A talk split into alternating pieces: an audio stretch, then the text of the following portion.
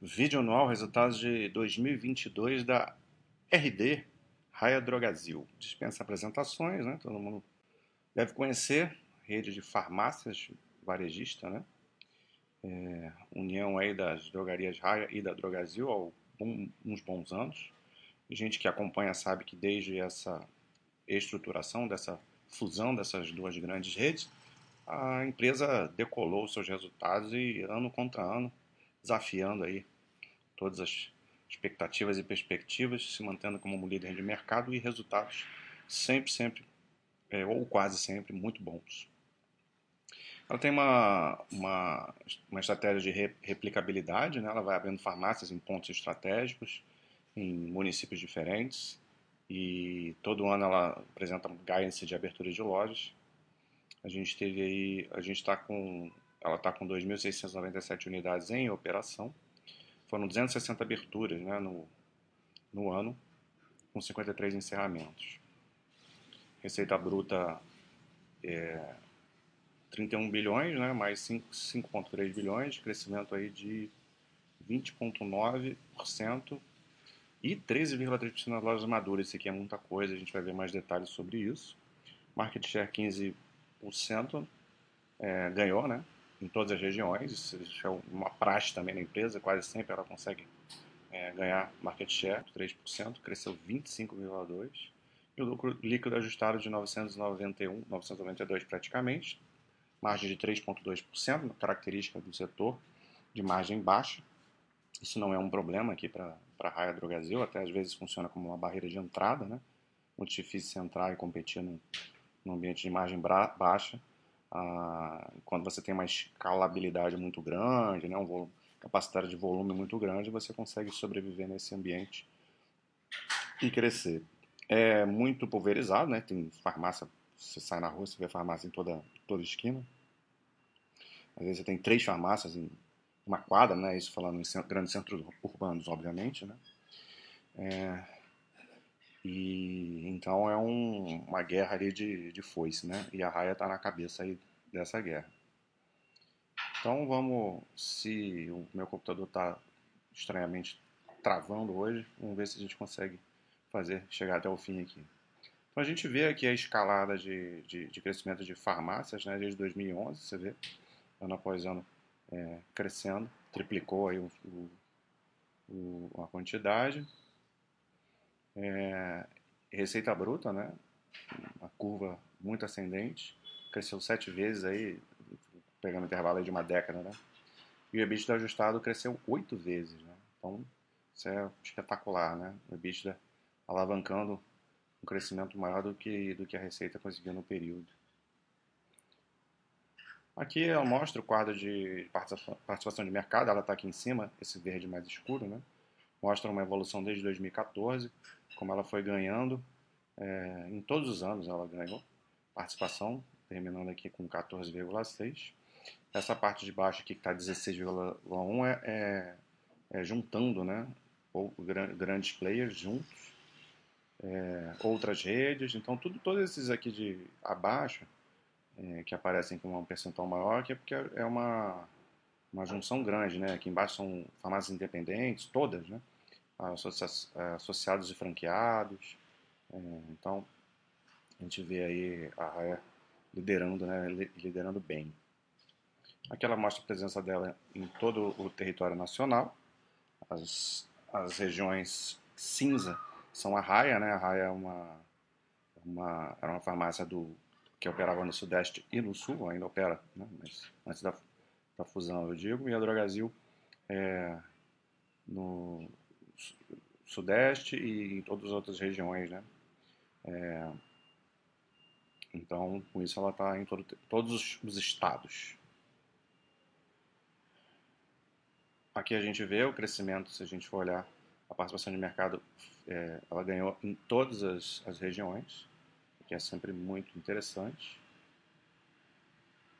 Já tinha falado né, da inauguração das 206 farmácias, e ela reiterou o guidance de 780 novas farmácias no, no, no próximo triênio, né? Então, segue aí com, com abertura no mesmo, no mesmo ritmo aí para os próximos três anos. Então, o pé no acelerador continua. de novo aqui a gente vê o número de farmácias, né? E uh, o portfólio de farmácias aqui é interessante a gente ver. Como ela está sempre abrindo muita farmácia, sempre vai ter um percentual grande de lojas que estão em estágio de maturação. Isso significa que é, um percentual grande das farmácias ainda não atingiu o, todo o seu potencial de rentabilidade. Hum, captação de, de, de, de, sinergias, né, ou de ou de maturação né, no, seu, no, no seu ponto, é, até as, as, pessoas se acostumarem né, com, aquela, com aquele ponto. E, e os gastos iniciais geralmente são mais altos né, para implementar né, uma farmácia. Então, é, sempre tem uma boa quantidade de farmácias para maturar e se tornar mais rentável. Então, muitas vezes a gente vê quando as empresas estão crescendo muito, né, ela tem as dores do crescimento, né, você vê margem caindo. Mas a, a Raia está num, num, padrão já que geralmente ela consegue fazer isso sem, sem perder margem, às vezes até ganhar.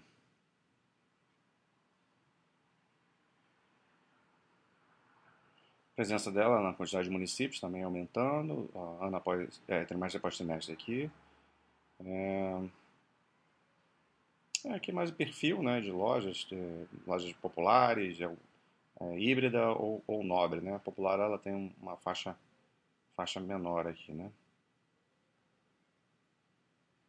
Aqui a gente vê a receita. Eu já tinha dado os destaques lá no início, mas aqui a gente vê o detalhamento, né? Que ela vai crescendo ao longo do ano, né? Ao longo dos trimestres aqui. Claro que você vai abrindo é, farmácia nova, você tem o potencial de receitar mais, né? Então é isso que vem acontecendo. Geralmente há um repasse de um aumento de preços aí do, do, do segundo para o terceiro tri, né? Não sei se é em abril ou maio, é, seria no segundo tri. Então isso acaba também contribuindo, né? E isso até ela usa isso de uma forma estratégica, porque ela faz um estoque grande, né? O capital de giro forte no primeiro tri, faz bastante compra, mantém o estoque, então ela compra antes do, do reajuste de preço e aí ela vem, vai vendendo depois nos próximos trimestres já com, os preços atualizados pelo, pelo sistema regulador. Então, com isso ela aumenta né, muito a, a, o seu, seu, ganho, sua margem. Né? Então ela tem bala na agulha para fazer essas compras em uma quantidade maior e é o que ela faz.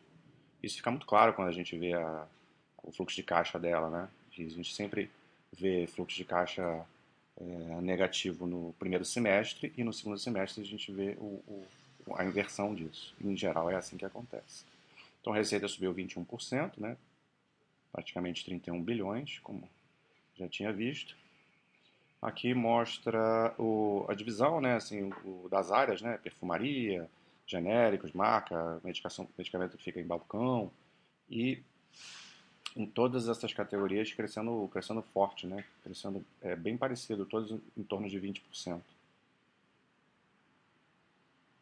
Eu tinha comentado sobre essa questão. Vamos falar primeiro aqui do crescimento das mesmas lojas, né? Esse é o famoso SSS, o Same Store Sales, que é um parâmetro importante para a gente acompanhar no varejo, que é o você expurga as, as lojas que foram abertas é, naquele ano, né? Que é muito fácil você ter um crescimento de receita quando você abre muita loja nova, né? É, então esse critério mostra para gente, tirando esse, esse, esse crescimento, é, essa expansão é, or, é, orgânica, se você estaria crescendo com as suas lojas an mais antigas, né? Com mais de um ano de funcionamento. Então é sempre importante que esse número esteja acima da inflação. E a gente viu isso acontecendo aí ao longo de, de, de todo o ano, primeiro trimestre aqui pre, pressionado, mas depois se recuperou forte, né? E, na, e a média foi um SSS de 15,4% em linha com, com o ano anterior, o que é muito bom, muito forte. E aqui a gente vê o crescimento das lojas maduras, né? Aquele percentual que a gente viu, que as lojas que tem mais de, provavelmente aqui entra mais de 3 anos, eu não sei exatamente, e que é muito interessante você ver, é, é mais difícil você crescer com lojas mais, com lojas mais, é, mais antigas, né? E 13,3% é um, é, um, é um volume de crescimento muito alto para as lojas maduras. Então, em termos de venda, muito, muito bom. Digital vendendo bem, crescendo forte, né? penetração de 11,8% já, já tinha comentado, que é, que é bom. Vem crescendo a penetração ao longo do ano, deixa eu ver aqui. E de 2021 para 2022 teve uma, uma subida é, de 8,7 para 11,1 de penetração muito boa também.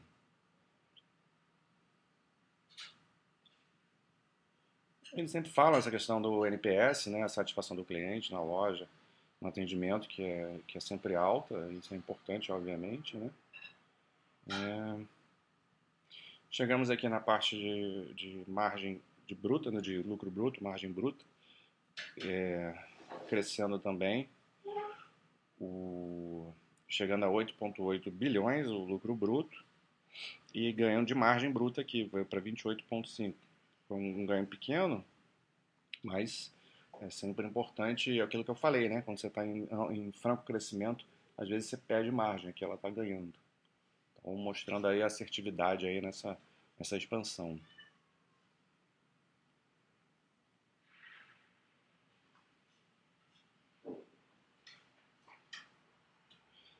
Ah, então eu tinha comentado né, a importância de você crescer em lojas maduras e aqui é, fica claro isso, né? Porque você gera uma diluição de despesas, aquelas despesas, é, aqui no caso, despesas de vendas e, e aumento na margem de contribuição.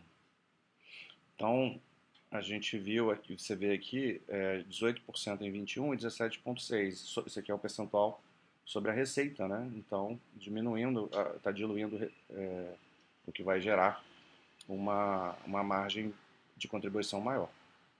É o, é o princípio da alavancagem operacional. Né? Aqui a gente tem um pequeno aumento de, de despesas gerais e administrativas, de 0,4 ponto percentual, aumento pequeno. E o EBIT ajustado de 2,3 bi, contra crescimento de 25,2%, né? Então está aprovada aí a alavancagem operacional e ganho de margem EBITDA, indo para 7,3. Então, operacional está redondinho, muito bem, funcionando bem. Questão de rentabilidade também é bem tranquila, 991, quase 992 milhões no ano, aumentou 25,8%. Então, é, a gente vê que vai escalonando, né? A receita aumentou, voltando aqui. Tem que voltar muito, é o que eu não queria. Receita aumentou 20,9%. Aí o EBITDA aumenta é, 25,2%, bastante alavancagem operacional. E o lucro líquido 25,8%, ainda aumentou mais que o EBITDA. Claro que aqui vão entrar questões não operacionais também, né? É, porque entra a questão do resultado financeiro e tal. Mas, é, lucro, o excelente resultado, né? Na DRE.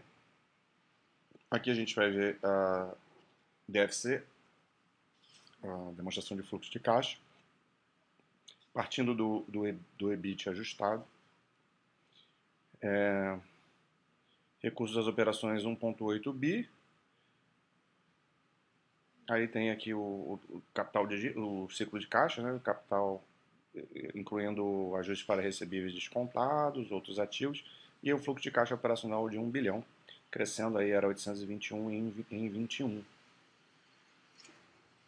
Ah, então, muito boa, excelente geração de caixa.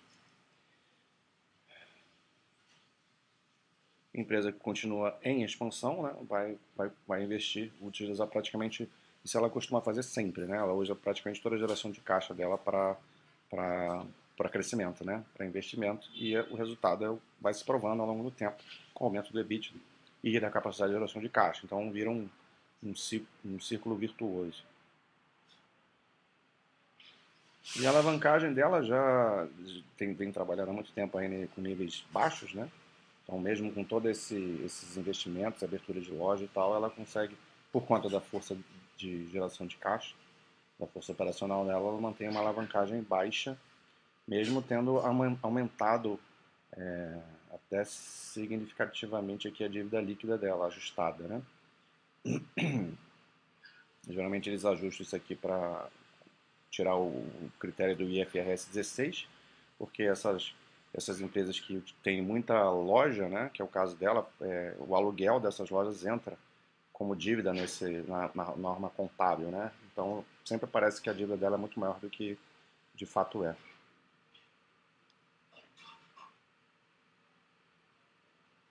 Aqui no longo prazo a gente vê um crescimento absurdo, né?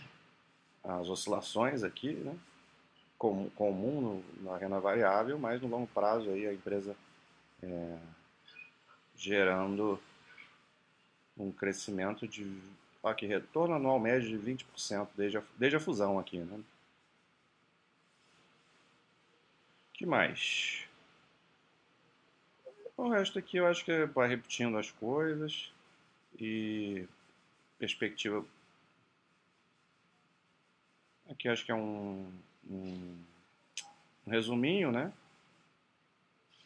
A gente não precisa é, É isso. Vamos ver se o computador não travar, se eu consigo entrar aqui no, na página da Basta para mostrar os resultados uh, de longo prazo. Então, uh, aqui a gente vê um crescimento de receita é, muito forte ao longo dos anos, né? todo ano crescendo a receita, o EBITDA também, né? Saiu lá de 2010, 143 milhões, chegando aqui a 3,3 bi. Aqui não é o EBITDA ajustado, mas é, crescendo, é o, mais ou menos o mesmo valor né, de crescimento. E a curva de lucros também, um crescimento com alguma ou outra oscilação, mas muito forte também. É, então, é, empresa enxuta, né? Empresa muito é, com resultados muito bons em longo prazo também, não só no curto prazo. Empresa que, como eu falei, não trabalha alavancada, né? com dívida líquida sobre EBITDA sempre abaixo de 1.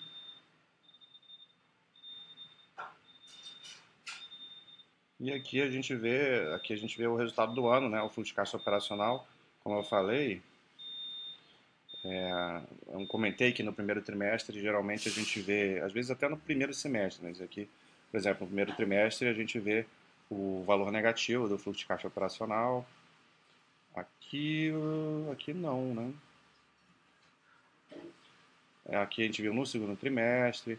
Então, se você for ver, nem, nem todo ano é assim, mas é, muitas vezes você vê fluxo de caixa operacional negativo é, no primeiro ou no segundo trimestre, que faz parte daquela estratégia dela de fazer estoque é, no início do ano para vender, para comprar mais barato, para vender mais caro ao longo do ano.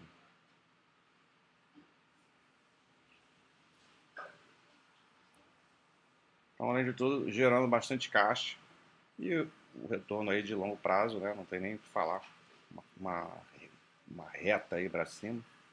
E a gente vê aqui nesse quadro claramente aí quem investiu na empresa aí há no, mais de há 20 anos, né, para longo prazo, teve um retorno espetacular, até mesmo quem investiu com períodos mais recentes. Então, é, mais um ano excepcional, esse ano foi bem bom mesmo, é, e a Raia vai se provando é, com essa capacidade de crescer aí praticamente todos os anos e muito forte. Então, tudo azul aqui pro, no, no céu para a Raia Drogazil. É isso, nos vemos em 2023 para novos resultados. Um abraço.